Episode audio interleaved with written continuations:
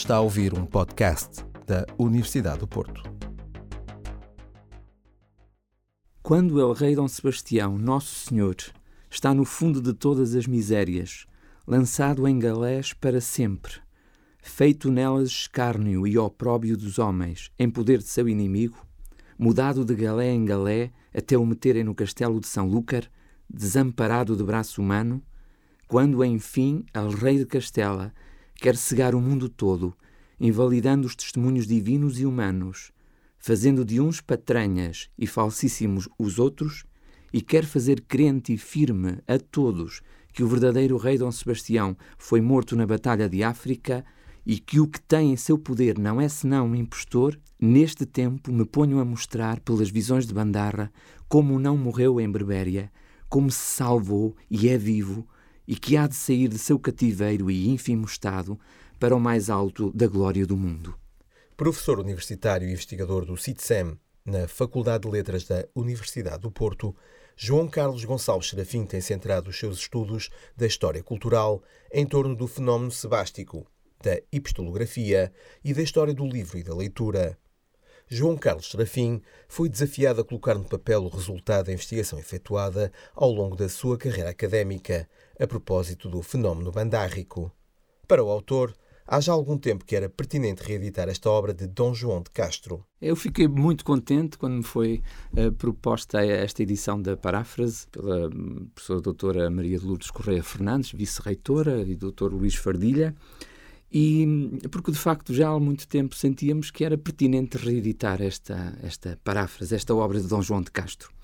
E há uma razão, há duas razões que eu gostaria de referir, mas uma delas bastante importante, que é o contributo que a paráfrase dá para o conhecimento das trovas de Bandarra e para, hum, para a compreensão do fenómeno bandárrico. Porque é difícil encontrar na história da cultura portuguesa um autor tão mitificado e eh, como este Bandarra, este enigmático Bandarra, e um texto tão copiado e tão manipulado como as trovas que escreveu ou aquelas que lhe foram atribuídas. E quando falamos das trovas, enfrentamos um enorme, um enorme problema que tem a ver com a dificuldade em determinar qual teria sido de facto o texto escrito pelo sapateiro Beirão. Porque esse texto foi lido e analisado pelo Tribunal do Santo Ofício em 1541. Um, a sentença foi proferida no dia 23 de outubro de, 1541 e, como se refere no processo, que é muito curioso, como se refere explicitamente, os inquisidores possuíam o caderno do Bandarra, que tinha as trovas e, em jeito de, roda, em jeito de rodapé, a explicação do seu sentido. E isso foi importante para determinar a sentença favorável um, que lhe foi atribuída. E durante o interrogatório, um, tanto quanto nós conseguimos ler no processo, os inquisidores nunca puseram em causa o caráter ortodoxo daqueles textos, nem puseram em causa a boa fé daquele uh, sapateiro beirão. E o que é que o, o, que é que o Bandarra disse? Disse que uh, aquelas trovas tinham, tinham uma intenção laudatória ele escreveu aquilo para, em louvor de Deus e del Rei. E a Inquisição, tão rigorosa naquele, naquele contexto, 1541, achou aquela interpretação como possível, natural. Claro, pelas características do texto, as suas tonalidades enigmáticas, aquele acumular de imagens zoófilas, poderia ter outros sentidos, mas aquele era possível. Aquele era possível. O que, do ponto de vista do tribunal, aquele texto estava a sofrer interpretações desacertadas de tonalidades messiânicas e por isso limita-se, por um lado, a admoestar o, o Bandarra eh, para, que não, para que deixasse fazer paráfrases e comentários à Sagrada Escritura, por um lado. Por outro lado, exige que ele declare publicamente a sua a expressão é a sua tensão acerca das trovas, segundo um apontamento que lhe dariam, e, em terceiro lugar, proferiram um édito para que todas as pessoas que tivessem as trovas a recolhessem. Portanto, podemos dizer, e isto é muito importante, que o texto hum, autêntico, as trovas originais, como que ficaram, com esta sentença, como que ficaram fechadas, lacradas ali no Tribunal do Santo Ofício. Foram, a circulação foi proibida. E, portanto, este prototexto, o texto original, continua a ser um enigma. Continua a ser um enigma. Claro, nós sabemos que, contrariando as ordens do tribunal, estes textos vão ser copiados à exaustão, tanto por cristãos novos como por cristãos velhos. E aqui, aqui é que surge a importância da paráfrase. O que é que acontece aqui? Neste contexto, passados 62 anos do, deste processo inquisitorial, pela primeira vez, alguém no exílio, em Paris, o que é muito importante, vai escolher e comentar, no fundo, fazer uma publicação ad hoc de algumas delas. E é muito curioso que ele vai procurar em Paris provavelmente, também veio a Portugal num, num, algum tempo antes, mas vai provavelmente procurar, na, na, entre aqueles portugueses exilados que estavam em Paris, vai procurar o quê? Os exemplares que lhe pareciam mais fidedignos. Porquê? Porque ele já tinha conhecido estes textos há cerca de 25 anos, em 1579, quando, quando as viu pela primeira vez e leu à exaustão, tendo-as decorado quase todas. Portanto, veja, muito importante a paráfrase. Ele vai uh, procurar aquelas trovas que lhe parecem mais agarradas a essas que leu em 1579. Portanto, é nesta obra, com todas as particularidades, com todas as especificidades, que se, ali, que se encontram os alicerces de todos os estudos mandáricos. Nós conseguimos saber que algumas destas trovas não foram escritas pelo sapateiro Beirão. Conseguimos saber isso. E também sabemos que o Dom João de Castro uh, procura pô-las uh, em determinada predisposição, que provavelmente não, não estariam no texto original. Ele procura dar-lhe determinada coerência, não é? Determinada unidade. Mas o que é certo, e agora termino, é que só pela paráfrase e pela segunda parte da paráfrase, escrita em 1614 e ainda inédita, é que conseguimos as informações mais fidedignas sobre as trovas, que são um texto incontornável quando falamos da história da cultura portuguesa. No estudo introdutório que inicia esta obra, João Carlos Serafim serve-se de um conhecimento sólido sobre a vida e obra de Dom João de Castro vivia-se um sebastianismo latente, ortodoxo, antifilipino, com que Dom João de Castro estava comprometido e que centrava as suas expectativas no pretenso rei Dom Sebastião, aparecido em Veneza no verão de 1598, a sofrer então as agruras da previdente justiça espanhola. Outro contributo que a obra dá é precisamente um, uh, hum, aquilo que ela nos diz sobre a gênese do fenómeno sebástico. No fundo, nós estamos aqui perante um sebastianismo latente, ortodoxo, teremos de dizer, e antifilipino naquele contexto, antifilipino. E, e uh, esta obra é fundamental para conhecermos a figura de Dom João de Castro, que até, até, até há pouco tempo uma figura enigmática, pouco estudada, e as origens do fenómeno sebástico.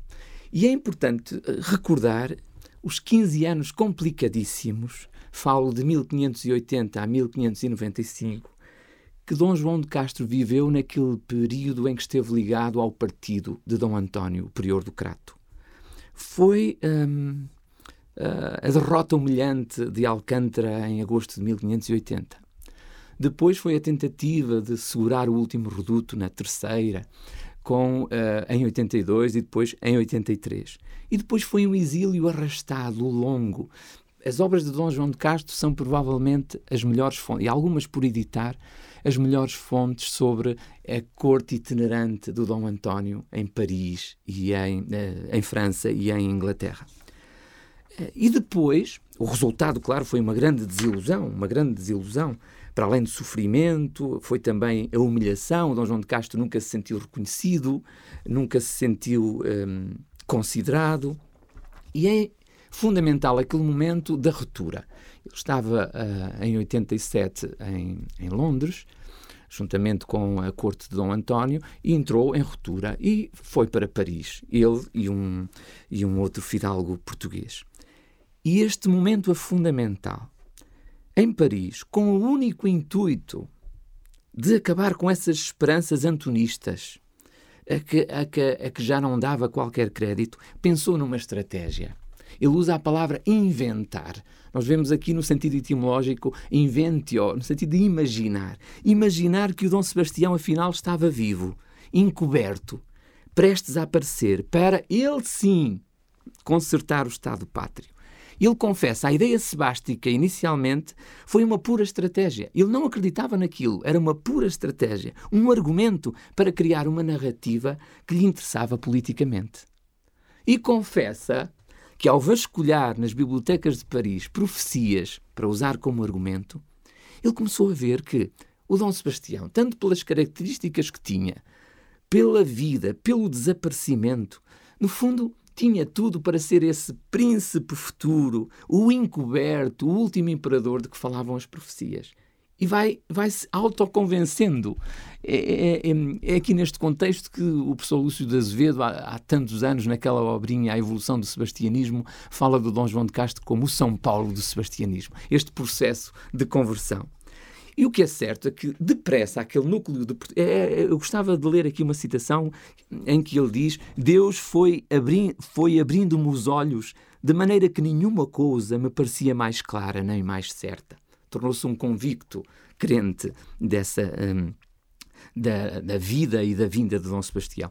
E, portanto, depressa aquele núcleo de portugueses um, partilhou esta convicção e começaram a apregoar um, por esses núcleos da diáspora um, esta esperança. E muitos deles, claro, estavam neste contexto eh, resignados e prestes a aceitar o governo de Filipe I. É claro que a esperança sebástica nunca, nunca se erradicou do espírito português. A incerteza relativamente à morte de Dom Sebastião. E eh, a expectativa sebástica pairou sempre como uma nuvem, às vezes mais enérgica, outras vezes mais enfraquecida. E um dos sinais desta vitalidade uh, foram os casos do, dos falsos reis de Dom Sebastião.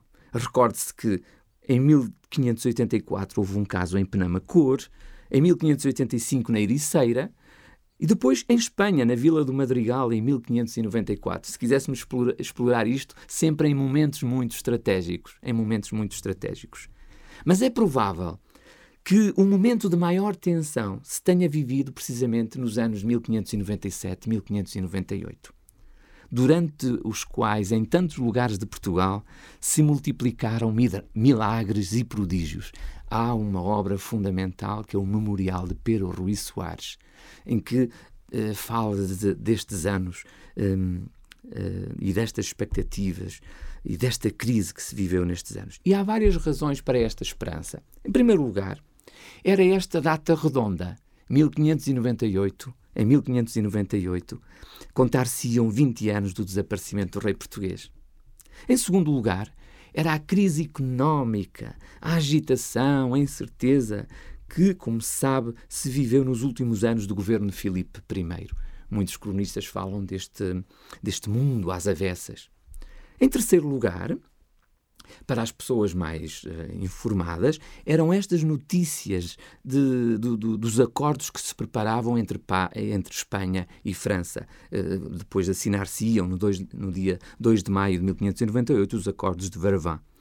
E depois era a fragilidade um, porque estava a passar Filipe I cada vez mais doente, mais debilitado, em junho de 98 retirou-se agonizante para o Escorial e viria a morrer no final desse ano. Portanto, muitas razões para a expectativa sebástica em 97 e 98 estar ao rubro, estar ao rubro.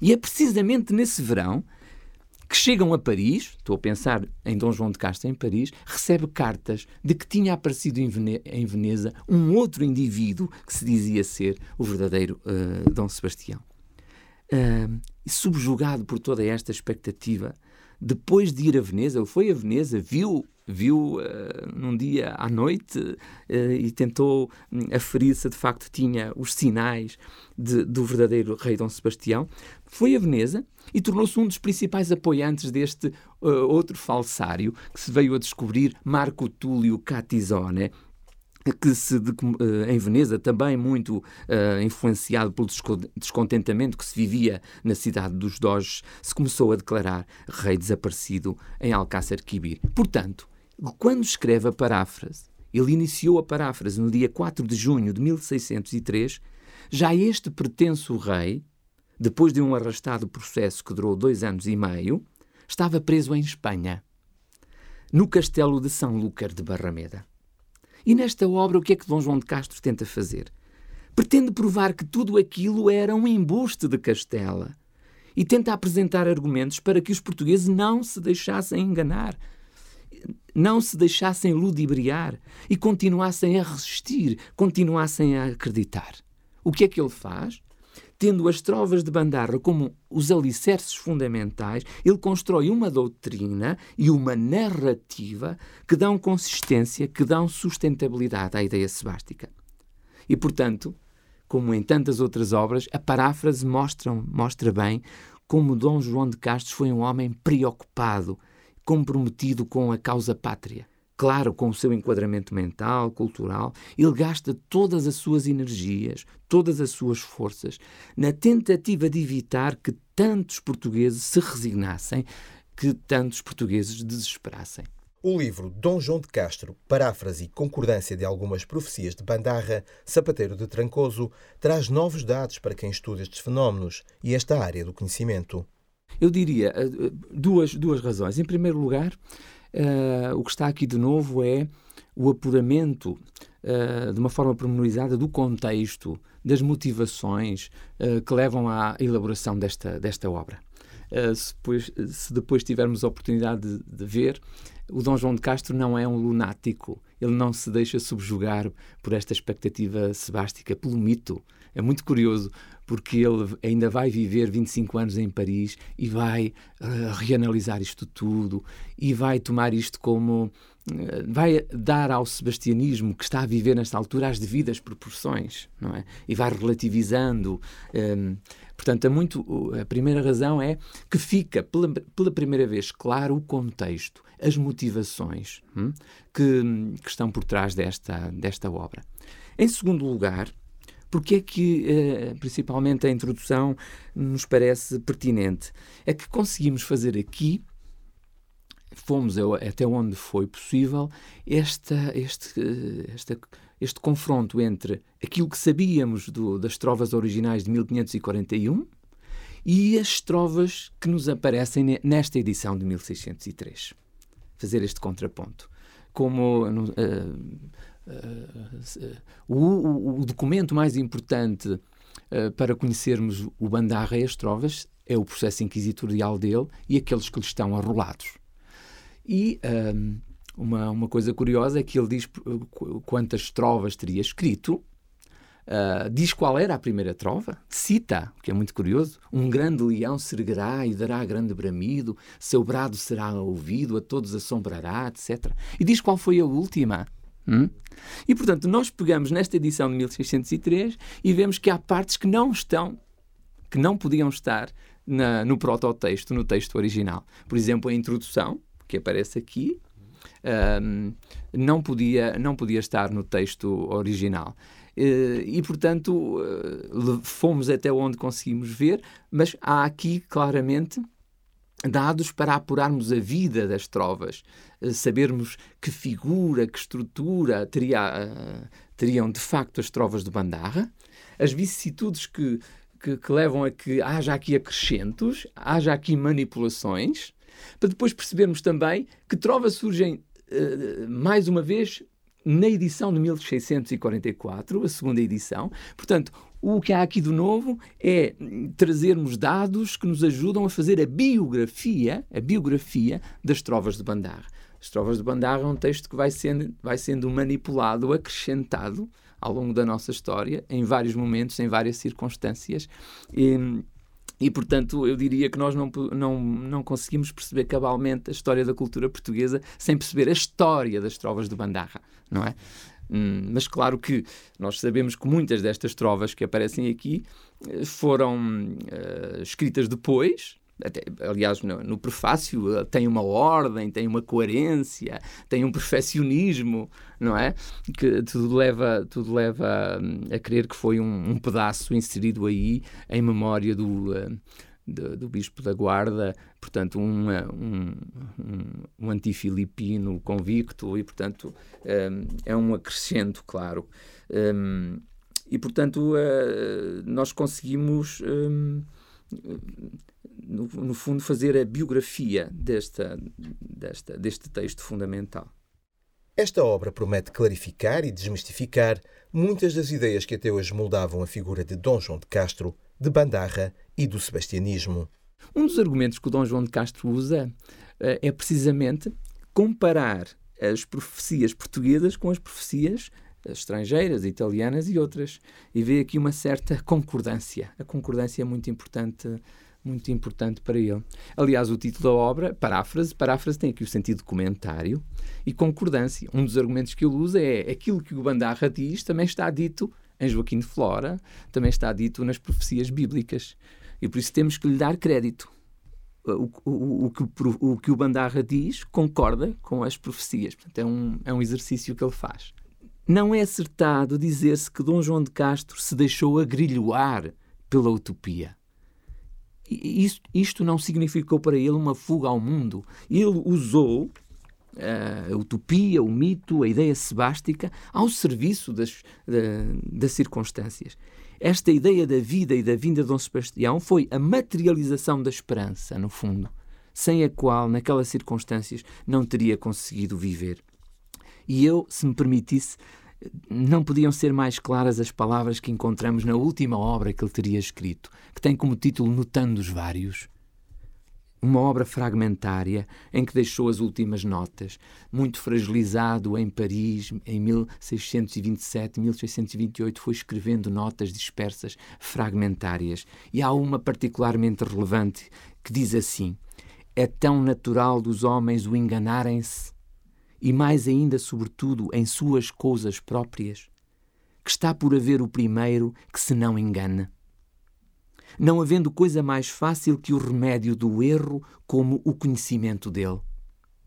Quero que saibam que, em caso que me Deus chamar sem me levar primeiro a Portugal e ver nele o sempre bem-vindo Rei Dom Sebastião, Nosso Senhor, o encoberto, que nenhum dos prodígios e visões que tive foi obra de Deus, senão coisa natural e humana, ou ilusões do inimigo nós acreditamos que ilusões do inimigo não seriam, mas foram com certeza obra natural, obra, obra humana. E permita-me que eu diga isto para, não, para que não fique esta ideia de Dom João de Castro como louco, lunático.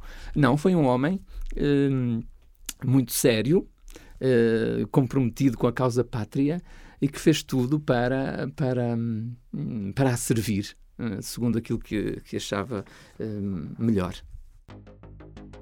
Para ouvir mais, subscreva os podcasts da Universidade do Porto em notícias.up.pt.